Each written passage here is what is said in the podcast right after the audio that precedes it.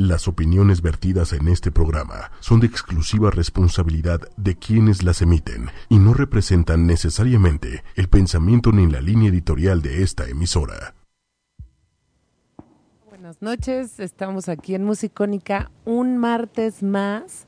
Muy lluvioso, pero pues eso no nos tira bajo el ánimo, ¿verdad, hermano? No, para nada. Estamos, como siempre, muy contentos de estar aquí con ustedes, compartiendo noticias, opiniones, subjetividades, etcétera, etcétera. Exacto. Y pues nada, pues traemos muchas cosas, ¿no? Por ejemplo, eh, vamos a estrenar, bueno, ya se estrenó, pero nosotros vamos a estrenar aquí en este programa la canción nueva de Café Tacuba. Que se llama Disolviéndonos. Y está buena, ¿eh? Me encantó. La verdad es que a mí lo que me pasa con Café Tacuba es que no todo me, me no todo me gusta y no todo me refiero a canciones y discos, ¿no? Hay como algunas cosas que me parecen fantásticas y otras que eh, no tanto. Estoy hablando de mi subjetividad. Eh, esta canción me pareció muy interesante a nivel sonoro y, y, bueno, hay varias cosas ahí que van ocurriendo con los instrumentos que no habíamos escuchado tanto en Café Tacuba, ¿cierto? Entonces, mira, ¿sabes qué? ¿Qué te parece que sin más ni más abrimos con esa canción? Sí, abramos con esta canción. Que se llama Disolviéndonos y viene en su disco eh, que, bueno, todavía no tiene ni fecha ni nombre hasta donde sé, pero bueno, se produjo, lo produjo también una vez más eh, Gustavo Santolaya y parece que viene muy bueno, ¿eh? Sí, mira, esta es una gran mancuerna, ¿no? Eh, de producción Siempre Santa Olaya ha atinado muy bien con Café Tacuba el camino, porque, bueno, Santa Olaya está con ellos desde el principio, ¿no? Desde el principio. Y él ha Los formó, es su George Martin, ¿no, hermano? Exacto, ¿no? Este... Y pues qué padre cuando una banda, cuando una banda encuentra un productor que, lo, que le pueda acompañar toda la vida, ¿no? Y le pasó, bueno, no, no, no con toda su discografía, pero sí con la mayoría a YouTube al encontrar a Brian ahí no... no... bueno, que eventualmente lo, lo, cambió, ¿no? Sí, por eso dije no toda su discografía, pero sí bastantes discos importantes.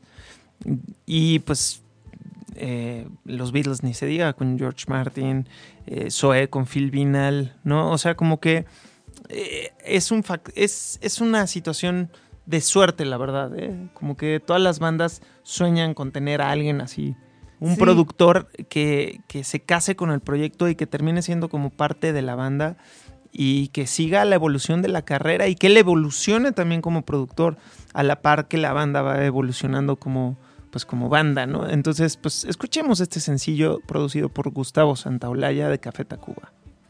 Pues ya estamos aquí de regreso y pues nos gusta mucho esta canción, es lo que estábamos hablando, ¿no? Y creo que hablábamos el otro día de los riesgos, ¿no? Que ahora se pueden tomar gracias a que ya el radio no es, digamos, como que la plataforma principal para descubrir música. Ni la tele. Exacto, entonces ahora los sencillos pueden ser un poco más experimentales, más largos, ¿no? Lo decíamos la otra vez.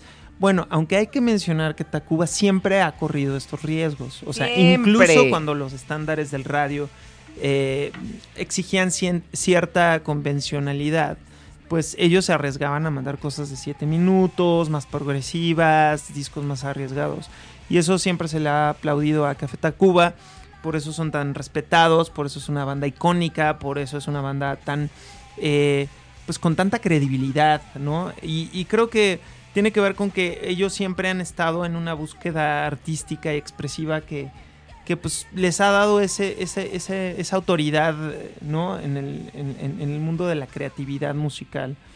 Y pues está, está increíble que sigan experimentando, que sigan arriesgándose. Claro, eso nunca se les va a quitar. Me siempre, Lo que siempre me ha generado Tacuba es que siento que es una banda que nunca se ha quedado en su zona de confort. Para ellos pudo haber sido muy fácil agarrar una fórmula y quedarse ahí. ¿La fórmula sabes cuál? La de Eres, por ejemplo. O eh, María, que eran canciones. O la, la fórmula divertida y mexicana, como La Ingrata, ¿no? Este, o Rarotonga. O sea, como que ellos pudieron haberse agarrado una, de una fórmula y no lo hicieron y siempre corrieron los riesgos de, de cambiar, de reinventarse y de, de, renovarse y creo que ahí está mucho, mucho del valor artístico de Café Tacuba a quienes respetamos muchísimo. Respetamos muchísimo y ah, qué curioso porque ahorita que dijiste que han, han cambiado todo menos de productor. Qué interesante. Porque quiere decir, y refrendamos lo que veníamos diciendo antes de mandar a canción, que eh, él, eh, Santolaya, se ha convertido como en un integrante más. O sea, él ha estado en el proceso, porque también luego pasa que los productores siguen en una línea y los músicos ya se quieren ir a otra, y ahí es cuando vienen los quiebres. Sí, Pero qué interesante que, que, que, a la luz de lo que estás diciendo me cae el 20 de que, claro, que Santolaya ha seguido el mismo curso, ¿no? Claro, y aparte, incluso cuando han eh, hecho canciones con otro productor que sí lo han hecho eh, por ejemplo, en el Cuatro Caminos creo que hicieron algunos temas con un productor eh, estadounidense.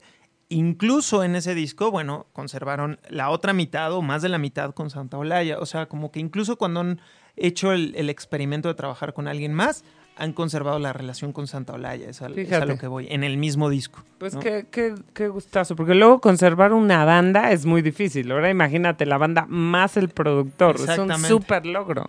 Y luego el productor, eh, justo hace dos programas, eh, sí, hace dos programas hablábamos de la función del productor en, el mundo de la música.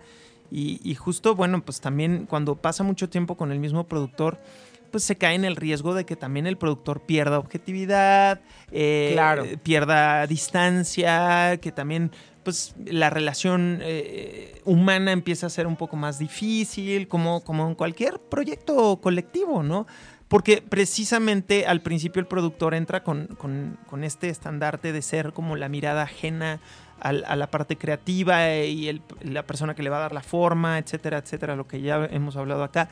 Pero justo cuando ocurre que ya lleva muchos años con, la misma banda o con el mismo proyecto, pues ya se confunden las, las fronteras, ¿no? Se difuminan las barreras. Entonces pues eso llega a pasar también, ¿no? Eso también llega a pasar. Le pasó a YouTube con, con Brian Eno, de hecho, ¿no? Hablábamos de eso. Y también un rato se fueron con otros y regresaron a Brian Eno, ¿no? Sí. entonces, pues es, interesante, ¿no? Que, qué tipo de relaciones se llegan a dar con los productores, ¿no? En los proyectos musicales. Sí, y, y bueno, vamos a seguir en esta, más bien vamos a empezar, Juan, a repasar algunas de las bandas que van a tocar este fin de semana en el esperadísimo Vive Latino, que se celebrará el sábado 18 y el domingo 19. Y hay muchas, eh, bueno, hay, yo confieso que hay muchas bandas que no conozco. Sí. Hay otras que conozco desde hace muchos años. Y pues estaría bueno ir repasando, ¿no, hermano? Hacia ojo de buen cubero. ¿Qué tenemos por aquí? Por ejemplo, Ágora es una banda metalera noventera. Que ya tiene muchos años, sí. Tiene muchísimos años y se me hace bien padre que vayan a tocar, ¿no? Porque también cubre un nicho que es el metalero.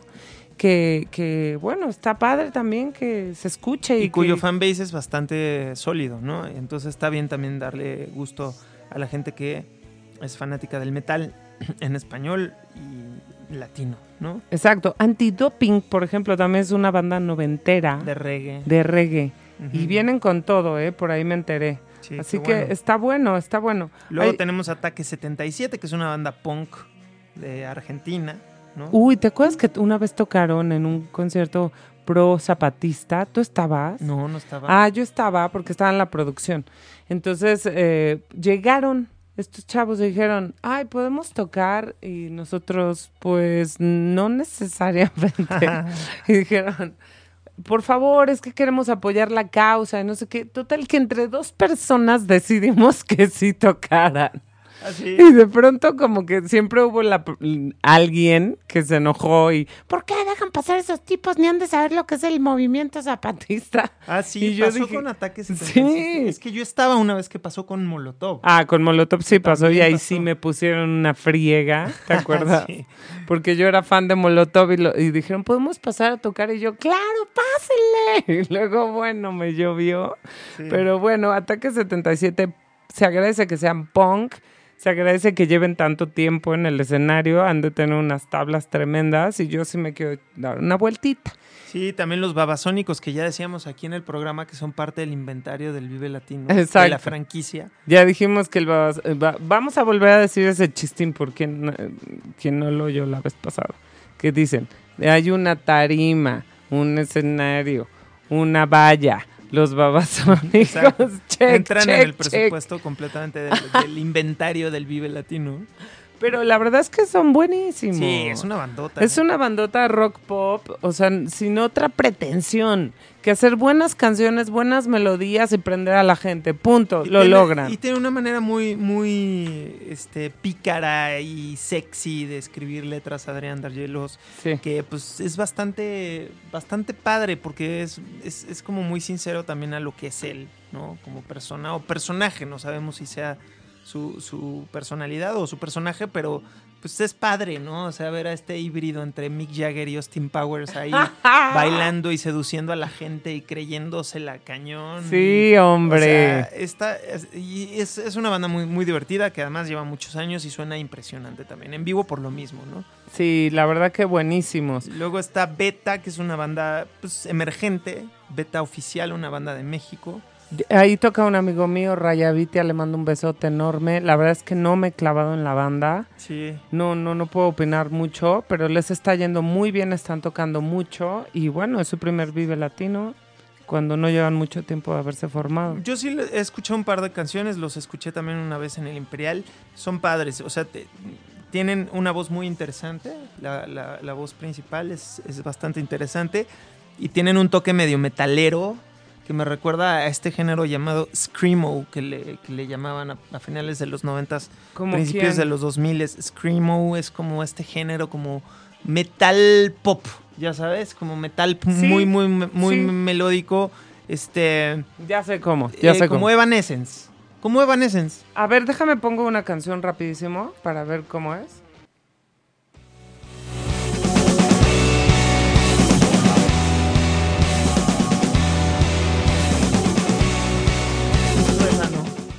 Eh, justo esa, ¿no? No, bueno, no es la que yo oí. Ah, bueno, pero ese es el estilo, es la primera que sale en el, en el Spotify. A ver, deja que corra tantito.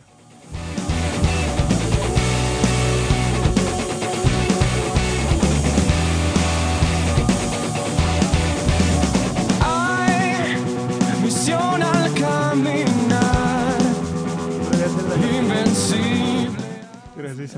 Que- no, a ver, dímelo, hermano. ¿Qué? ¿No qué? No, no, no, te- tenemos un amigo que le, le gusta mucho este género. Ah, ya sé, claro. Es que es, que es lo que dices, la voz es muy melódica y la música es como más eh, agresiva. Es digamos. interesante como la- el, el contrapunto que se genera aquí, el contraste, porque el- la música es como agresiva y pesada Ajá.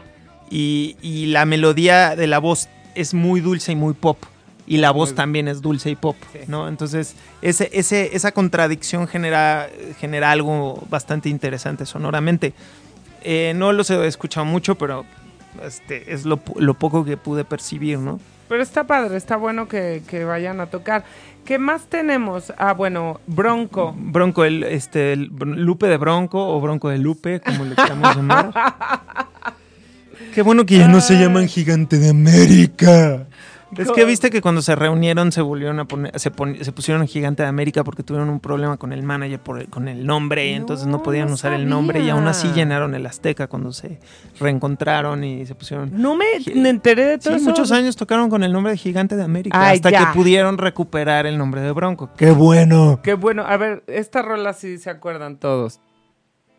Uy, no, es que además como empieza es lo mejor. Esta canción que canto amigos es una más de dolor. Si es que me ven llorando amigos, discúlpenme por favor. Ya deja de bailar, Juan.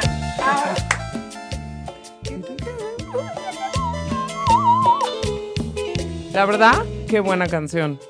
Pero este estilo qué es? Es como lo que decían. cumbia. Grupero cumbianchero, ¿no? Sí, grupero cumbia.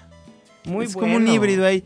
Este, está padre también que, que abran sus puertas a esta pluralidad musical, ¿no? Este, que ahora ya como que ya no hay tantas fronteras como en los 90, ¿no? Lo que hablábamos. O sea, ahora como que ya ni siquiera se usa el, el- término gusto culposo. Ya como que hoy, hoy en día la gente ya no tiene como el, el, el- El la- prejuicio. de y decir, menos en el Vive Latino, Sí, ¿eh? y Porque hasta como entonces es ya Vive Latino... hay un homenaje a Los Ángeles Azules y está toda la gente del rock y del pop Exacto. y o sea, como que ya no hay esta cosa de no, eso es de ba- barrio y eso es de fresas y eso es de no, o sea, te gusta una rola de Justin Bieber porque es buena y la oyes y la puedes traer ahí en tu playlist del, del Spotify y también puedes traer una de Los el Ángeles Azules que y- diga cualquier cosa. Sí, ¿no? Pero, pero creo que sí se ha borrado un poco la línea. O sea, hay, hay como más apertura musical, ¿no? Exacto. Bueno, Este, ya, Brujería, que es también una banda metalera, que también tocan muchos vives. No es lo que estamos oyendo, no es lo que estamos oyendo, pero sí, han tocado muy seguido. Eh, también, ¿quién están? Em, Celtas Cortos, esta banda de España, que es como bastante celta, de hecho. O sea, se parece mucho. Las armonías y los arreglos se parecen mucho a Mago de Oz. Aunque las letras no Uh. son tan ingenuas y pueriles como las de Mago de Oz. y Entonces Ok. es una banda un poco más solemne que Mago de Oz. Pero el estilo es muy parecido. Es como. ver, medio déjalo, medieval, celta, con gaitas, violines, Ah, etcétera. Los celtas cortos, sí. Es, es la banda. Una de las bandas preferidas de mi querido amigo Efra. Si nos está escuchando, no te hagas Efra. A ver, Efra. ¿Conoces 20 de abril, Efra? Ah, es muy español esto.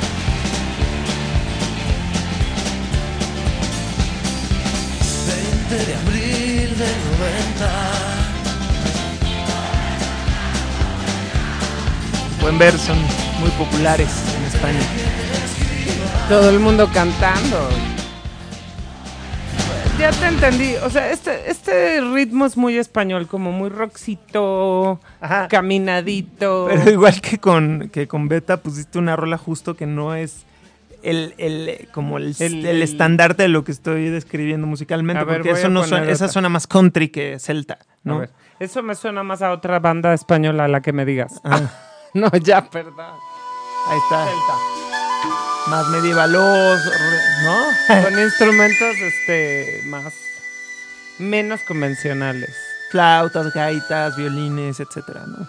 Ahora, pero eso no es la del Titanic. ¡Ah! No sé qué puse. Ah, ¿verdad? Celtas cortos. Ay, uh. Ok. ¿Sí me explicó? Si te explicas. Y ¿saben qué? Quiero, quiero escuchar juntos, ustedes y nosotros acá, a esta banda que se llama Chingadazo de Kung Fu, que me da mucha curiosidad. Ah, Chingadazo de Kung Fu es otra banda que va a tocar en el Vive Latino y no tenemos ni idea que suenen. Yo creo que debe ser algo garage, punk, no, ¡No sé, por el nombre ya me estoy pre- pre- predisponiendo a eso, pero a ver, igual y es una Ahorita banda radiojedera. Así Ni gurrosera na- con sí, un idioma inventado. Nada que igual. ver. A ver, vamos a ver qué es. ¿Estamos listos? Ahí va. Ah, caray, no me hizo caso, King. Ahí les va.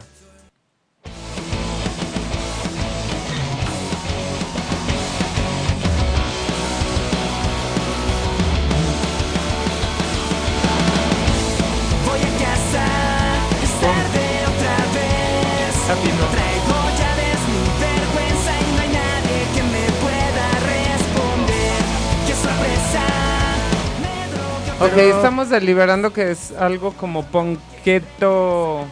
Happy Ponqueto Mex. Sí. Lo que más. Lo que a mí me recuerda es a Panda. ¿Me perdona? O sea, no estoy diciendo que esté bien ni mal. Es lo que a mí me sonó, hermano. Sí, es un, un rockcito ahí como bastante punk eh, divertido. Está bien. Y sí, y creo que sí es congruente con su nombre. O sea, sí Totalmente. me imaginaba algo así cuando vi lo del nombre. Luego está, algo súper ad- elaboradísimo. Hubiera sido muy gracioso, hermano. luego está Costera, es esta banda eh, del movimiento post-Zoe que le llaman. Yo no, yo no lo puse, pero así le, ¿Me así le llaman. Ahora. Y es, es una banda eh, bastante buena. A mí, la verdad, me gustan mucho y yo siempre lo he dicho. O sea, en la primera vez que los vi en el Imperial, me impacté. O sea, yo nunca había escuchado a una banda que sonara tan Me impresionante. acuerdo que me dijiste. O sea, yo estaba impactado, impactado. O sea, era una suma entre eh, la ejecución de ellos con los instrumentos y los pedales que traían junto con el ingeniero de sonido, que no sé quién sea, pero era un genio. O sea, que, o sea, sentías que estabas oyendo a, pff, a algo muy, muy, muy primermundista, muy grande. O sea, a- a- a- quien quieras, o sea. Sí, sí, sí, nivelazo, digamos. No, entonces sí me choqué. Y tengo una persona que los vio, un conocido eh, en cuya oreja confío muchísimo, que los vio en el Metropolitan abriéndole a León Larregui y también me dijo lo mismo. O sea, me dijo, no, no puedo creer Como lo que era el ensamble y el sonido de esa banda. O sea, es impresionante. Esta banda está liderada por Mau Karma, que antes era el vocalista de Dirty Karma y que después fue guitarrista de Leon Larregui. Y ahora, bueno, está presentando este proyecto de solista, que ahora también está muy de moda ponerle a los proyectos de solista el nombre de banda, pero en realidad la proyección eres tú solo. Entonces es, es un poco extraño. Digo, en Estados Unidos lleva mucho tiempo, Nine Inch Nails, por ejemplo. Ajá, ¿no? Pero claro. este, en México está pasando mucho, ¿no? Con mi otro querido amigo eh, René Lugo, que tiene Adiós París. Y, y- Ah, claro. y es Adiós París, pero es René Lugo. con otros Costera es Mau músicos.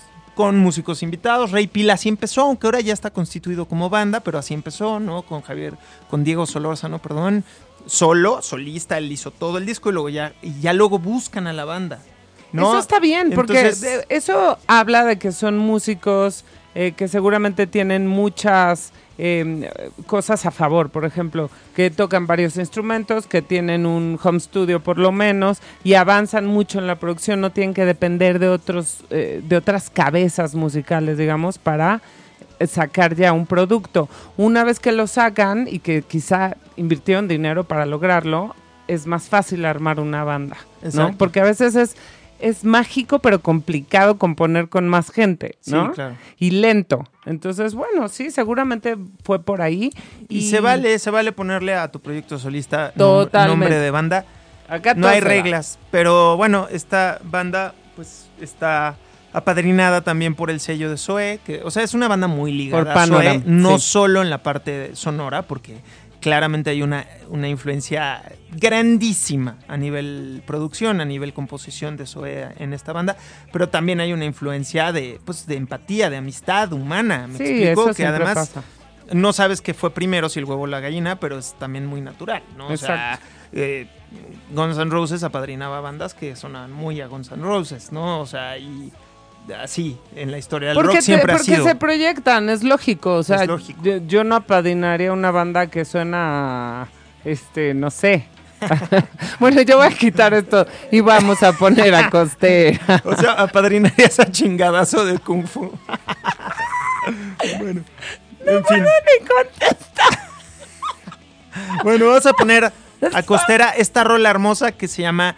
Ah, mira, esta rola se llama Paseo Sideral de Costera. Y ah, aquí ah, está viendo un dueto con León Larregui, ¿no? Precisamente hablando de este apadrinamiento que se da en, en los proyectos musicales, ¿no? Y bueno, pues decíamos que. Es que ya se puso ¿Qué? otra rola. ¿Cómo que ya se puso otra De rola? chingadazo. Por No eso importa. yo digo, ¿por qué no se calla la rola? Es que es otra, ya ponla de. Vamos a oír de- y Paseo Sideral de Costera con la intervención de León Larregui. Ok, esa fue un rolón Paseo Sideral de Costera, me parece una, una garra así, ¿no? espacial. Sideral. Como no iba a llevar un nombre esa palabra, De- así del estaba. espacio, de lo inacible, de lo volátil, de lo. Eso. Está padre. astronómico. Me, me gusta el duelo, el, el duelo iba a decir, el dueto, ¿no? Este, creo se que confunden, ¿no? Un poquito se sí, confunden. la- se mimetizan mucho las voces. De pronto es difícil entender cuál es cuál, pero está, está padrísima la canción. Muy buena. gusta. ¿Y qué estamos oyendo de fondo, por favor? Mira, súbanle. Y ustedes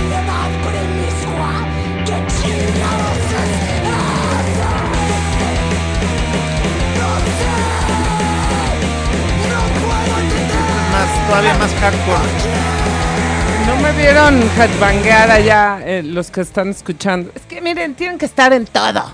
Este, esta se llama Dolores de, huevos. Sí, y al igual que Chingadazo de Kung Fu, es una banda que ha logrado su objetivo con su nombre, es decir, nos ha llamado la De, atención. de todos los que están aquí. Y hemos intentado escuchar a qué suena, nada más por el nombre. Y sí, son congruentes con lo que hacen musicalmente.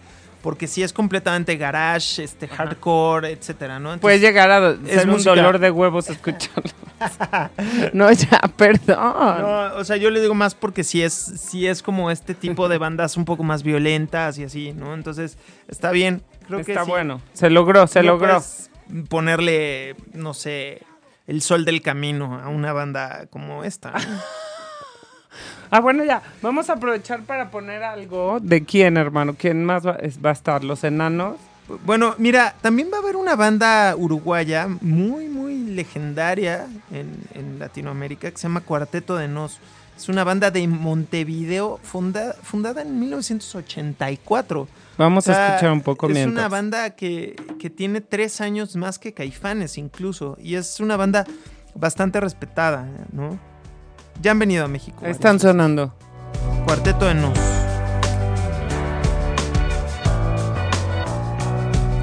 No quiero quejarme de oreja en oreja, fijarme si quien me aventaja se aleja, negar el reflejo que dejo en mi espejo, ni alojar el rencor entre ceja y ceja. No quiero guardar tantos secretos y estar enfrentado en un cuadro grotesco como los Montesco y los ¿Sí? Capuleto. No quiero a tu edad quedar obsoleto, ni perder el vigor, ni decir. Sí, vamos a, mandarle un saludo enorme, un abrazote a Ceci, nuestra amiga uruguaya, que además va a venir a vivir a México, estamos muy felices.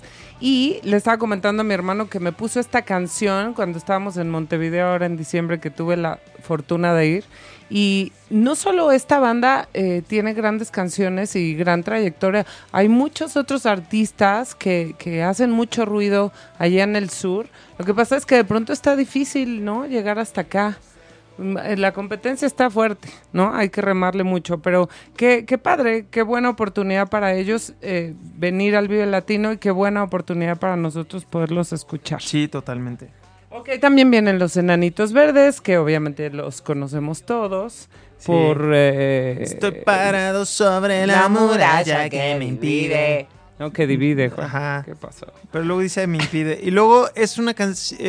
tiene muchos hits, ¿eh? O sea, la de Es por amor. Ah, no, esa no es de ellos, perdón. ¿Qué estoy diciendo? No. Pero, bueno, Ah, el no, la lamento lo- boliviano, ¿no? Oye, no, pero ese es un Solo hit igual un que la del pelo largo. lamento Es un boliviano.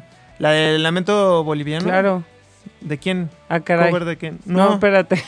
no, no es cover. Voy a investigar. No, el lamento boliviano, según yo, sí es de ellos. La que es un, un cover es la del extraño de pelo largo, sin preocupaciones va. Que vimos eh, de quién es la canción original, ¿no? Sí, De claro. unos setenteros con pelo largo. Sí, bueno, se, sacó, se, se sacó de una película, de hecho, ¿no? Que se llama El extraño de pelo largo, de una película setentera argentina, o sesentera incluso, ¿no? sí, pero bueno, no, no nos clavemos tanto porque todos saben quiénes son los enanos. ¿Qué más tenemos, hermano? Este man, un proyecto colombiano, ¿no? Ok, no los topo. ¿Son buenos? Sí, tienen cosas interesantes, ¿eh? Luego está, bueno, eh, de los revivals está Hombres G. No, no, no, es- eso es una joya, por favor. Ilia Curiaquien de Valderramas, que Ilia, Ilia Curia, aquí donde Valderramas, Ilia. Exacto. Tenemos a Jake. Bock, a, a Jake Bock que tú eh, sublimas. Luego tenemos Javier Jarabe no de me Palo. molestes. Oye, Jarabe de Palo que viene su cantante, ¿cómo se llama? Paul, Paulo, Pau- Paulo Nes. Ajá. Paul Donés, perdón, perdón, no, no, no, a duras penas me sé mi nombre, hombre. Este, está muy, muy enfermo. O una- estaba. no, está, viene. Ah, Es a una, en su etapa terminal, supongo yo. híjole. Se dice que puede ser su último concierto, así que va a ser muy conmovedor. Yo no me lo voy a perder, así que bueno, si ustedes son fans y aunque no lo sean, yo creo que vale la pena estar con él en esa comunión, ¿no? Sí, aparte Jarabe de Palo tiene buenas canciones, ¿eh? Claro. Muy, muy buenas canciones. Este, luego está Hot Dog, que Ah. es una banda formada por La Chiquis y María Barracuda, que van a estar aquí el jueves en esta cabina. Y que les mandamos un súper saludo y muchos besos, la neta. Yo los quiero muchísimo a ambos y los admiro muchísimo. Así que si pueden, véanlos. Julieta Venegas. Ya sabes. Sí, gran, gran artista pop de este país. Pues a mí sí. me gusta mucho como A mí compositora algunas cosas. e intérprete. Creo que tiene una voz muy peculiar y me gustan mucho sus canciones. Eh. Justice, esta banda francesa. Ajá. Que es Eh, un dueto hasta donde yo sé. Sí, una banda como más este, dancey, Ajá. ¿no? Más electropop, ¿no? Bastante buenos. Kinky, bueno, que ya todo el mundo los conoce. Sí, ¿no? kinky. Creo que Kinky, al igual que Babasónicos, ya son también parte del inventario del Vive. Ah, sí, esa sí no me la sabía para que veas. Porque Este- no, como que Kinky ni siquiera sé qué rolas tocan, ¿me perdonan? ¿A dónde vas?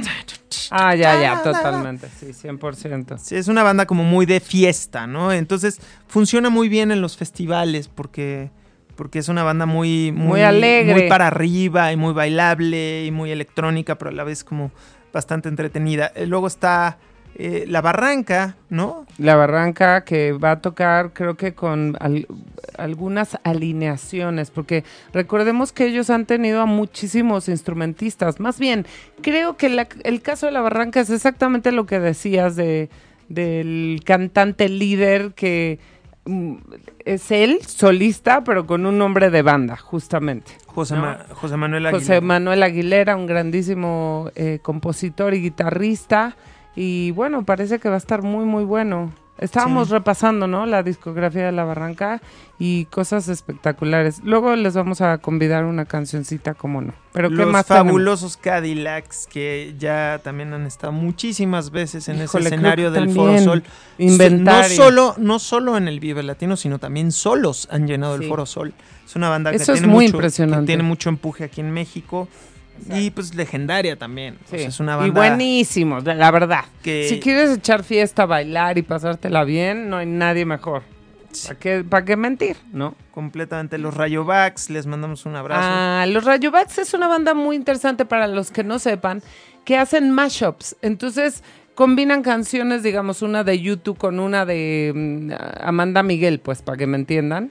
Y son como una banda mucho para la fiesta y para el chistín. Sí, es muy divertida la banda, la verdad. Eh, fueron apadrinados en sus inicios por Tito de Molotov, justamente porque yo creo que él se identificó con esta alegría y esta el chistín y, ¿sabes? La, la fiesta en el escenario. Totalmente. Así que váyanlos a ver, están muy divertidos. Creo que todavía se disfrazan, no sé. Sí, antes yo cuando los vi se disfrazaban cada uno como de un personaje icónico del rock. Eso Uno iba de. Hendrix, otro iba de Kurt Cobain, otro iba de etcétera. ¿no? Ya no sé si sigan haciendo eso, pero es un show bastante entretenido. Y está Marky Ramón, que es el único integrante eh, sobreviviente de los de los Ramones. Fíjate. Bueno, no. eh, Quedan, eh, este, curiosamente quedan los bateristas, ¿no? Ah. Los bateristas que, que estuvieron en los Ramones. Pero digámoslo, Didi, este, Joey y Johnny Ramón, que son como los que nunca eh, se movieron de la, de la alineación de los Ramones, pues los tres ya ya fallecieron. fallecieron, quedaron los bateristas. No se puede hacer nada con dos bateristas. Marky Ramón va a venir aquí, ya ha venido a Perdón. México. Meme de Tacuba. Ah, ese show sí lo quiero ver. Meme va a estar, muy, muy padre también lo que trae como solista. ¿Hará la coreo que le puso tu esposa? Ojalá, sí, Ay, sí hace unos pasitos. ¿eh? En la canción ¿Sí? de todo va a estar bien. Ay, Mon qué Laferte, que ya hemos hablado aquí, creo que de ella. Este es una chava con concepto, chilena, buenas canciones, buena Sí, muy bien, ella muy bien. O sea, no, es- no soy tan fan de ese género, voz. Ajá. pe- pero lo, lo que hace lo hace muy, muy, muy bien. O sea, mis respetos, la verdad. Sí, le está yendo muy, muy bien a, a Mon Laferte. Le está yendo increíble. Justo ahora fue a Viña del Mar y hay un video de su concierto que es muy, muy conmovedor porque ella regresa a su país al festival más grande y la gente la recibe impresionantemente, con muchísima calidez y ella llora. Hay una parte donde sé que es una chava muy emocional y le creo todo. O sea, la neta no creo que sea dramática así por, por serlo. Y sí hay una parte donde se quiebra porque pues bueno, ha de estar muy fuerte, ¿no? O sea, después de tantos años irte de tu país y regresar y ver ese, esa calidez del público, pues qué fuerte. Sí, debe ser muy, muy conmovedor. Vamos ¿no? a ver cómo les va ahora, ¿no? En Sí, el- le ¿Cómo va, le a ir, va ahora? le va a ir impresionante a Mon Laferte. Sí. O sea, porque ella ya tiene ahorita un, un posicionamiento bastante, bastante alto, ¿no? Y tiene canciones, o sea, la gente canta sus canciones, Sí. entonces le va a ir cañón. Sí, Bueno, también eh, va a estar Monocordio, sí, esta la banda. de banda los- donde está Alonso Arreola en el bajo, fantástico. Sí, No se la pierdan. el reencuentro una vez más de Neón, porque me parece que ya estuvieron en el Vive pasado o Papareo, o ante- papauereo. pasado. Son para los, las nuevas generaciones, ellos tenían un hit en la Vamos época del rock en tu idioma que iba papareo, papauereo. ¿tú te acuerdas que así- Eh, ¿Cómo se llamaba? Odisea, burbujas, vamos a despegar. Ah, sí, la gente hacía un mashup de esas dos canciones porque eran, eran similares, pero Bueno, ya se acordan. ¿Qué otro, hermano? ¿Qué más? va a estar Orquesta Mendoza, luego Orquesta 24 Cuadros. Presente. la banda en, en donde vas a hacer coros de nuestro Exacto. querido Ato De Atié. Majestics. Ah, no, bueno. Bueno, los. Majestics es su otro proyecto, pero este es como su proyecto. Es, es, es un nuevo proyecto, ¿no? Es un nuevo proyecto con grandísimos músicos de jazz en su mayoría. Y pues es una banda muy pesada. Es como cabaret, jazzero, rockero.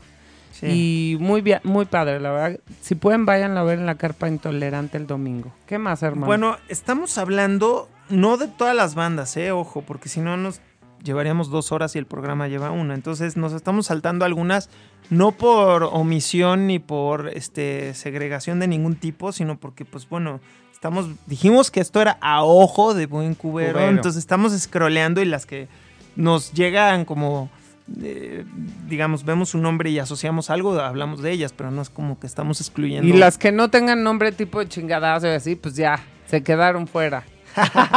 Por no estar al tiro en eso. Mira, si quieres vamos a hacer una pausa, vamos a escuchar una canción justo de La Barranca que les habíamos prometido, que se llama Al final de la playa, de su primer disco Tempestad, y regresamos, como no, con mucho gusto con ustedes.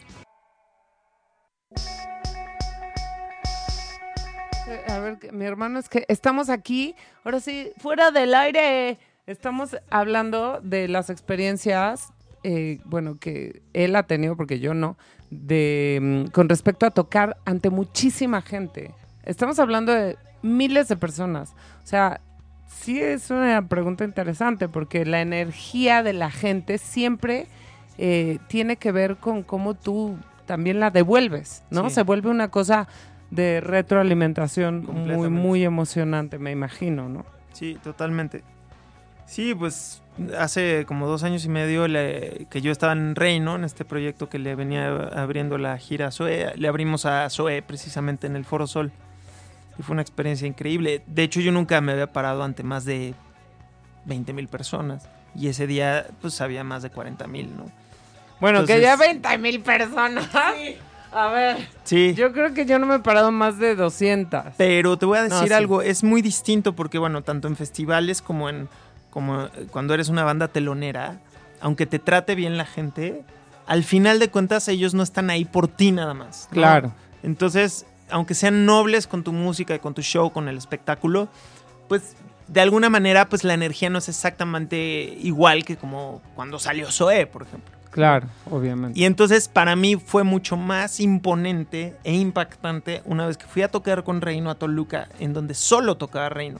Y había menos personas, eran 3.500 o 4.000 personas, pero todas iban a ver a Reino nada más. Qué emoción. Y eso para mí fue todavía más, más impactante que cuando estuvimos ante las 43.000 que eran de Zoé. Por ¿no? lo mismo de la energía Porque retro- esa de energía era solamente hacia Reino. Claro. Y entonces sabían ahí si todas las canciones las cantaban de principio a, fin, los gritos eran más potentes, aunque eran menos personas. Creo que eso todo es relativo, dices- todo es como muy, muy relativo. Para mí eso fue mucho más choqueante que el Foro Sol, por ejemplo. Bueno, el Foro Sol obvio era más, más impactante por, por la parte simbólica, ¿no? Y por la cantidad de gente. Pero lo otro como que fue como más, más impactante a nivel energético. Energético, pues sí. No. Imagina, yo creo que lo que hace la diferencia es que la gente cante tus rolas. Sí. O sea, porque un poco, y bueno, es la misma circunstancia.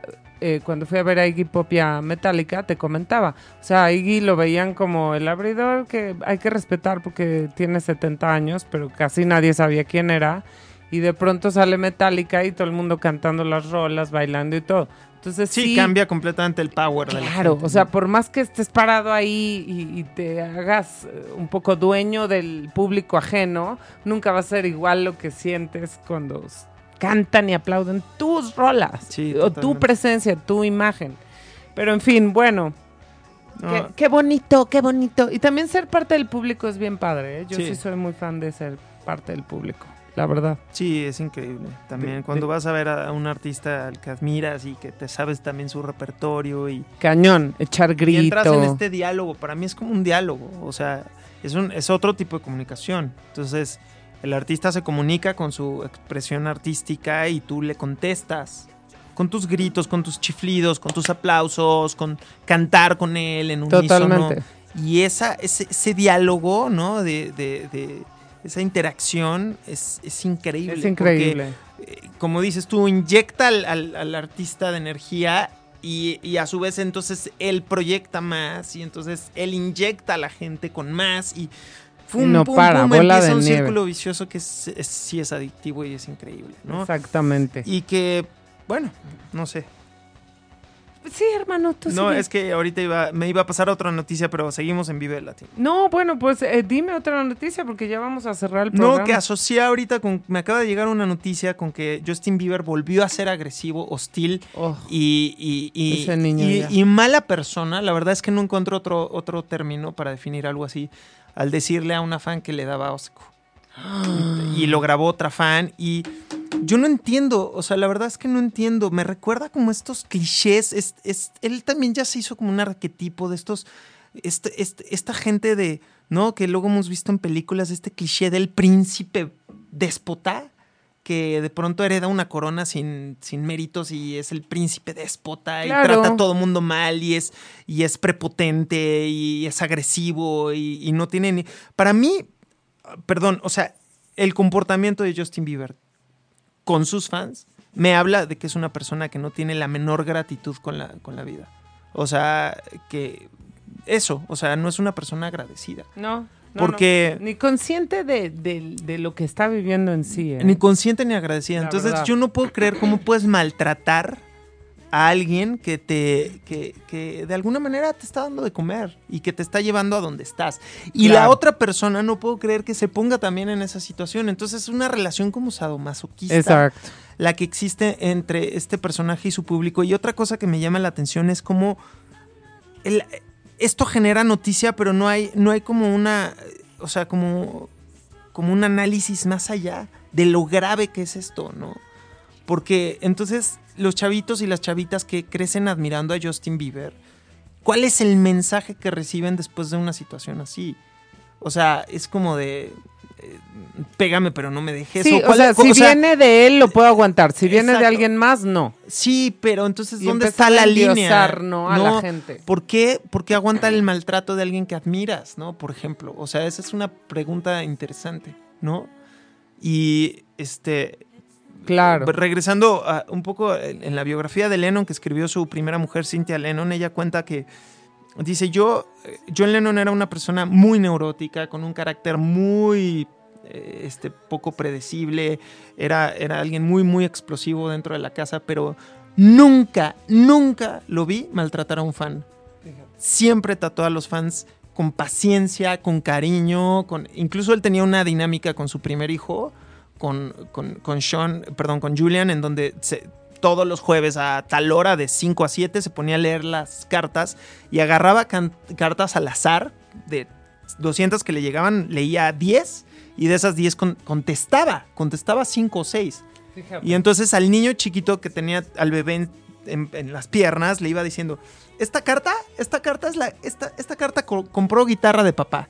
Y esta otra compró tus pañales. Y esta carta compró la casa. Y esta, o sea, como que al niño le transmitía que todo lo que ellos tenían a su alrededor y su entorno era gracias a toda esa gente que expresaba su amor por ellos en esas cartas, ¿no? Entonces, de alguna manera, él por eso también tenía ese ritual con su hijo para, para, para devolver ese amor de alguna manera, ¿no? Ahora, a mí me parece sorprendente porque además hemos visto a lo largo de la historia del, del- del rock y del pop, hemos visto figuras icónicas desde John Lennon pasando por Michael Jackson, Madonna, Lady Gaga, este, y ni se diga en los 70s, ¿no? O sea, personajes como Bruce Springsteen, o sea, de todo, hemos visto de todo y nadie yo- ha caído en eso hasta donde sea, yo sé. nunca había visto a alguien que se comportara así de déspota y de prepotente y de hostil con la gente que le da de comer, que son sus fans. El y- de panda, ¿no? Ah, No, ¿sabes quién? ¿Sabes quiénes hacían un poco este, tip- este ritual como de provocar a sus fans? Los punks.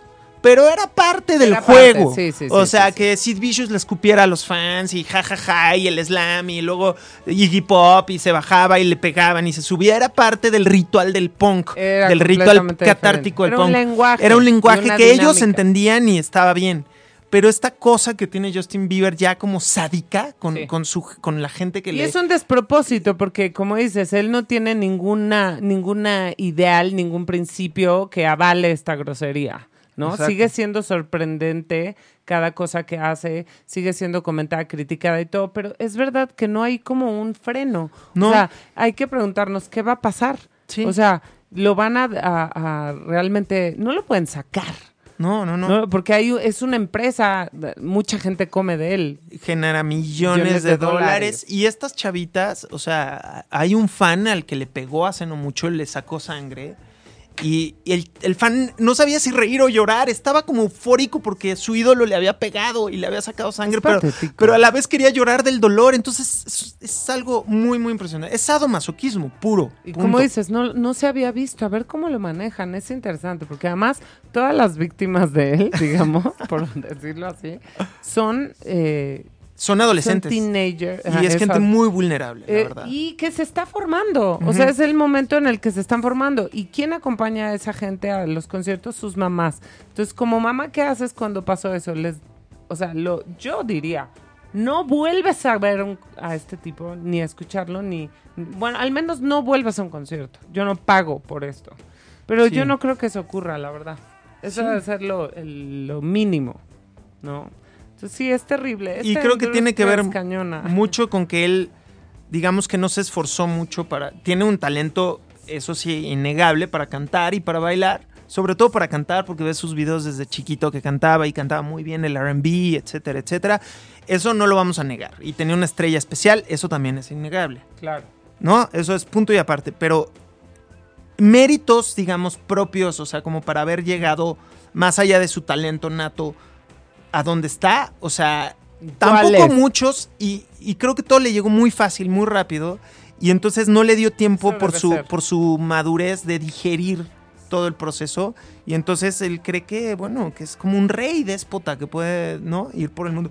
Bueno, Terrible. esto lo asociamos por lo que hablábamos de este ritual tan hermoso que es ir a un concierto en donde hay un diálogo y, y es un diálogo también que tiene que ver con el amor del, del- del espectador por lo que hace el artista y el amor del artista por lo que hace él Es y por la respuesta del público y este feedback es hermoso, ¿no?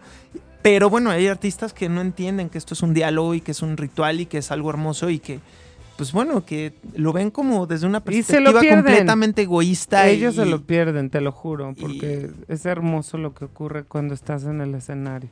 O sea, toques ante 20 mil o ante 200 personas. Completamente. Y bueno, vamos a, a despedirnos, hermano, con un rolonazo de los hombres G. ¿Cómo, ¿En qué disco venía la de...? Siempre hemos sido lo guapa del barrio. No me acuerdo, pero la canción se llama El ataque de las chicas cocodrilo. El ataque... A ver, permi- sigue hablando, hermano, en lo que lo busco. El ataque de las chicas cocodrilo. No, que hables. Ah, ya la tengo. Bueno, chicos, gracias por haber estado con nosotros. Eh, pues allá nos vemos en el Vive Latino y nos vemos en ocho días por acá en Musicónica. Ah, ah, ah, ah, música para tu sentido.